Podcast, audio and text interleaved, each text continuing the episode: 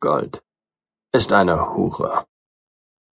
Erst gehst du vorbei und denkst dir, eine wie die, so eine brauche ich nicht. Aber dann überlegst du, was du alles mit ihr anstellen könntest. Und ehe du dich's versiehst, hast du ihr alles gegeben, was dir mal lieb und teuer war. Und bekommen hast du dafür einen kurzen Rausch und eine lange Krankheit, die dir am Ende den Tod bringt. Zum dritten Mal stand der Vollmond am Himmel, seitdem ich aus Diggers Tomb geflohen war. Und so hübsch langsam begann die Wildnis mir auf die Nerven zu gehen. Der Sommer war vorbei, und besonders die Nächte wurden jetzt verflucht kalt. Ein Bad im Rio Grande zu nehmen, war längst keine reine Freude mehr, und das Knurren meines Magens übertönte inzwischen den Gesang der Vögel.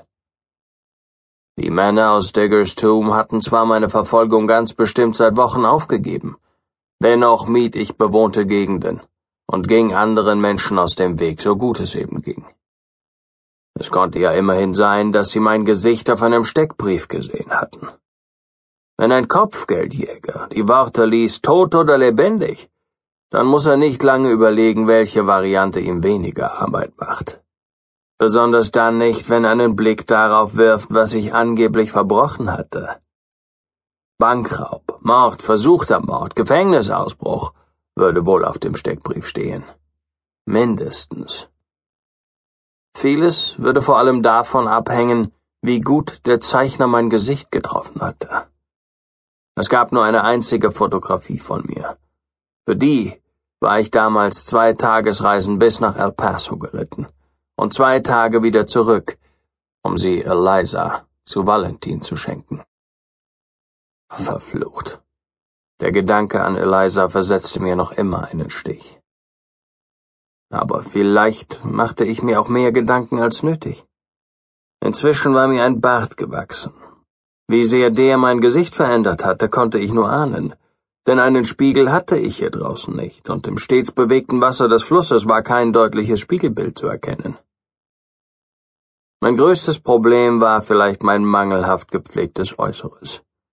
Jeder würde mir ansehen können, dass ich lange nicht mehr in einem Bett geschlafen, einen Barbier gesehen oder frische Kleidung angelegt hatte. Und das hätte Verdacht erregen können.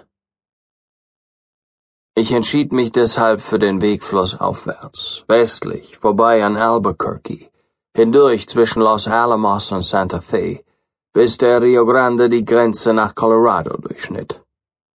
Colorado war damals seit nicht ganz zwei Jahren Bundesstaat der Vereinigten Staaten, und ich hoffte, die Bürokratie würde hier noch nicht so gut funktionieren wie in New Mexico und Texas wo die Marshalls dafür sorgten, dass Steckbriefe innerhalb von ein paar Wochen an die Sheriffs jedes gottverlassenen Nests gingen. Selbst Kopfgeldjäger, die mit meinem und vielen anderen Steckbriefen in der Tasche von New Mexico heraufgekommen wären, hätten ja keinen Anlass gehabt, mich hier zu vermuten. Auch was mein gelinde gesagt struppiges Aussehen betraf, waren die Berge und Wälder Colorados für mich ideal. Es war jetzt zwei Jahrzehnte her, dass sie in Idaho Springs Gold gefunden hatten. Die Zeit des größten Goldrauschs war vorbei, aber noch immer kamen von überall her Glücksritter nach Colorado mit nicht viel mehr als einem Reittier und einer Goldpfanne, die hofften, mit etwas Glück über Nacht zu reichen Männern zu werden. Die Pfanne, in der ich mir mein Frühstück zubereitet hatte, war nicht besser oder schlechter als die Goldpfannen dieser Glücksritter. Ich würde hier also kaum auffallen. Nur jemand, der mich aufmerksam beobachtete, würde feststellen, dass ich, im Gegensatz zu den vielen anderen Goldsuchern, nicht von Sonnenauf bis Sonnenuntergang am Fluss saß und den Inhalt meiner Pfanne anstarrte, sondern die meiste Zeit in den Wäldern zubrachte, wo ich mal mit mehr, mal mit weniger Erfolg Fallen aufstellte, Schlingen legte und mit meinem Revolver für meine Winchester waren mir die Patronen ausgegangen, Jagd auf Opossums, Waschbären, Hasen und anderes Kleinwild machte. Doch mit jeder Nacht, die ich grausam frierend unter meiner dünnen Decke zubrachte, wurde mir klarer, dass ich das Landstreicherleben auf Dauer nicht durchhalten würde. Ein heißes Bad, ein gutes Essen, ein alter Whisky und nachts in einem Bett schlafen. Das waren die Dinge geworden, von denen ich immer öfter träumte.